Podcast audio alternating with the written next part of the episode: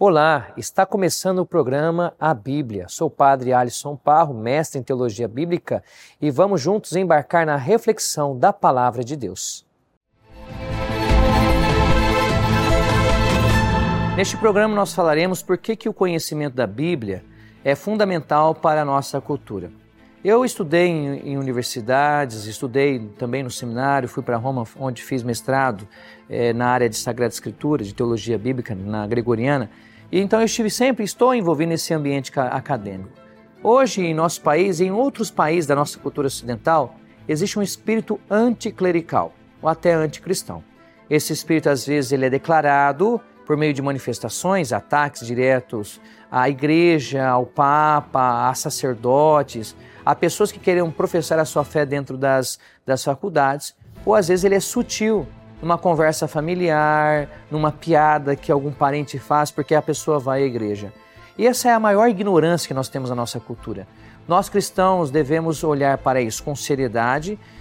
nós devemos nos perguntar por que isso hoje acontece na cultura eh, ocidental, um certo espírito anticristão, se também nós não temos uma certa responsabilidade pela maneira infantil que muitas denominações religiosas apresentaram Jesus Cristo, mas por outro lado, nós devemos ter a seriedade e a sabedoria de saber que o conhecimento da Escritura e o conhecimento do cristianismo é fundamental para o conhecimento daquilo que nos caracteriza e na nossa cultura.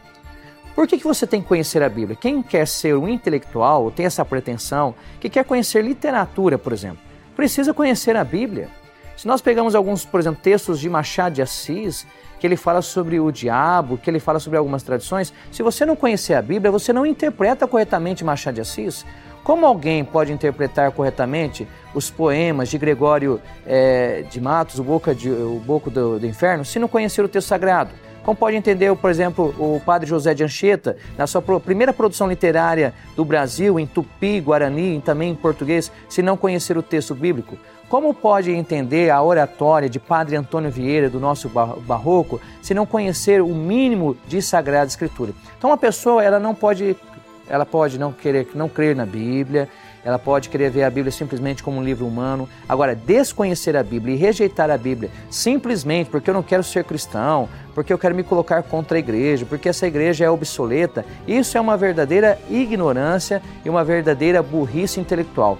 Todos os literatos sabem exatamente que a Bíblia ela antecipa vários gêneros literários presentes na cultura ocidental. Eu, ao analisar a Sagrada Escritura utilizando métodos narrativos, e isso não somente eu, como biblista, mas outros também nos Estados Unidos, percebemos certas características literárias que a Bíblia realmente antecipa, que não estava nem presente nas obras, por exemplo, de Homero, que é pai praticamente da cultura ocidental, com a obra Ilíada, ou, por exemplo, nem nas obras de é, Virgílio, como, por exemplo, Eneida. Então faz muito mal essa rejeição abrupta, é, ideológica do texto sagrado. Então, nós, isso aqui nos mostra o seguinte, que cristão tem que ser inteligente. Todas as grandes descobertas da cultura ocidental foram feitas em grande parte por padres, por cristãos que estudaram. A Igreja Católica ela não é contra a razão. Basta nós olharmos, lermos a encíclica Fides et Ratio, que dentro do catolicismo a razão sempre foi parte constitutiva da reflexão teológica e da reflexão da fé. Como dizia Bento XVI no documento Verbum Domini, a, o cristianismo ele olha para a realidade e vê nessa realidade a presença da palavra, do Logos. E o Logos, na cultura grega, era o princípio fundamental da, do mundo. Então nós olhamos para o mundo não como fruto de um acaso, como fruto de um destino certo, não. Nós olhamos para o mundo com o olhar da fé, buscando conhecer esse mundo com as capacidades da razão, daquilo que é a palavra de Deus inscrita na leitura do livro de, do Cosmos. Então isso só nos mostra que o cristianismo não é a lei à razão, não é a lei à ciência, pelo contrário, o texto bíblico, a nossa tradição bíblica judaico-cristã, nos revela exatamente o processo contrário, que é preciso estudar e usar toda a capacidade para o conhecimento, seja da Bíblia ou seja da realidade. Se você está na universidade, você como cristão, ou no seu ambiente de trabalho, você sofre alguma perseguição ou alguma zombaria nesse sentido, não se preocupe. Primeiro você tem que se perguntar por que a pessoa está fazendo isso. E mais do que isso, busque se formar, busque conhecer, porque nós devemos dar daqui para frente razões da nossa esperança. Nós não devemos atacar as pessoas, usar argumentos de autoridade. Não, nós devemos revelar por meio da inteligência o porquê nós cremos em Jesus. E se o fizermos, aqueles que, mesmo discordando de nós, admirarão a nossa sabedoria e nos respeitarão, porque saberão que não somos pessoas infantis, mas pessoas que estudam, pessoas sérias, pessoas que têm um projeto de sociedade, ainda que muitos não concordem conosco, mas nos respeitarão por nossa capacidade intelectual, de fé e cultural, que possamos avançar no conhecimento da fé.